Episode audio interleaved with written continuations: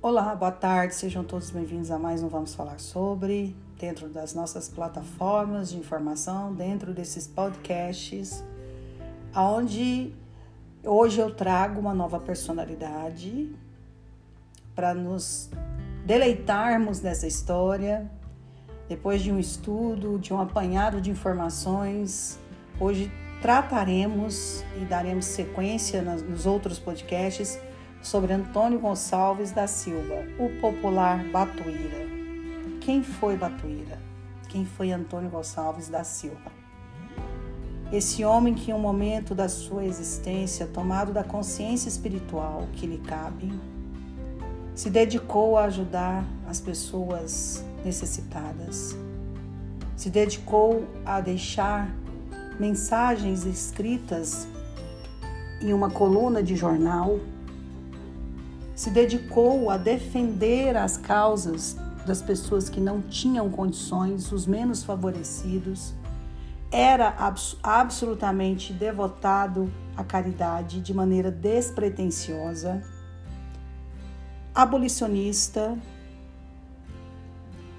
um homem que foi generoso, colocando os próprios bens, tudo que havia angariado, fruto de um trabalho honesto, à disposição daqueles que precisavam. Quem foi Batuíra? Antônio Gonçalves da Silva, nascido em Portugal no ano de 1839, ele muda para o Brasil no ano de 1850, com destino ao Rio de Janeiro, quando tinha apenas 11 anos de idade, juntamente com seus pais vem para o Brasil, tendo uma primeira parada no Rio de Janeiro e depois se deslocando ele para o estado de São Paulo. Anos mais tarde, já adulto e casado, depois de permanecer no Rio de Janeiro, Campinas, fixou residência em São Paulo, onde adquiriu diversos lotes de terra na região onde hoje estão as ruas Espírita e Lava Pés. Figura incrível, foi o primeiro integrador de jornal da cidade de São Paulo, ou o mais conhecido na região. Trabalhava para o Correio Paulista como entregador, fabricante de charuto e dono de um teatro. Ele tinha essa veia teatral, gostava desse movimento. No entanto, destacou-se principalmente pela figura bondosa que era ao acolher escravos fugidos em sua propriedade o qual só os deixava partir se alforriados pelos seus senhores, e também por sua notável dedicação ao Espiritismo. Acerca de que isso viria um pouco mais tarde diante das suas dores.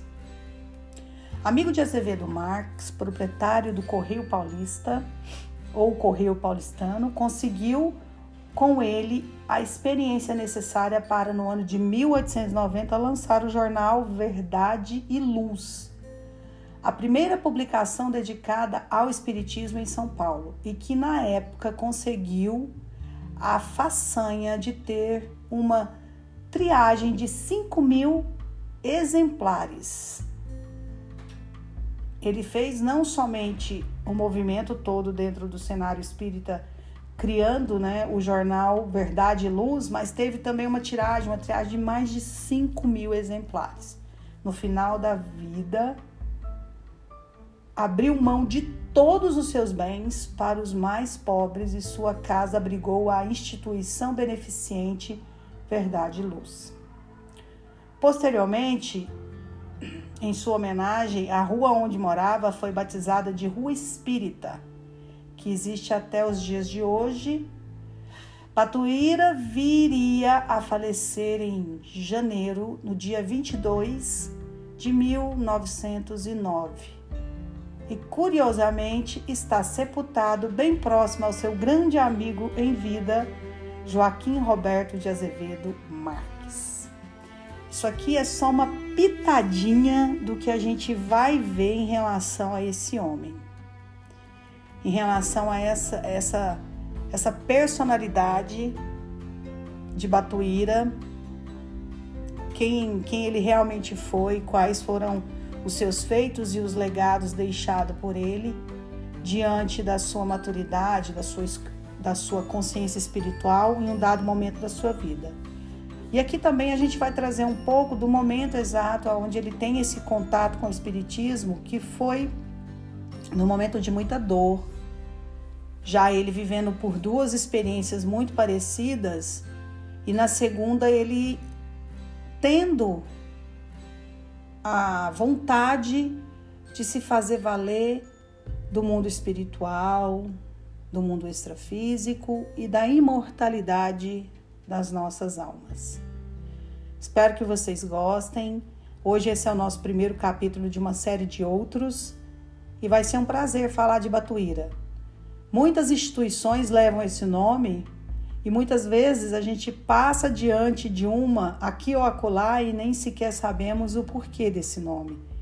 Então vamos falar do nome por trás desse pseudônimo, Antônio Gonçalves da Silva.